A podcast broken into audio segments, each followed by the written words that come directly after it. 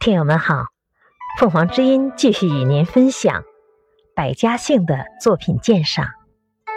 第十三种，少数民族汉化改姓为氏，如元姓。少数民族用汉姓的人物中，还有著名的李克用、李存勖父子。李克用系沙陀族首领朱耶赤心之子，曾率沙陀文。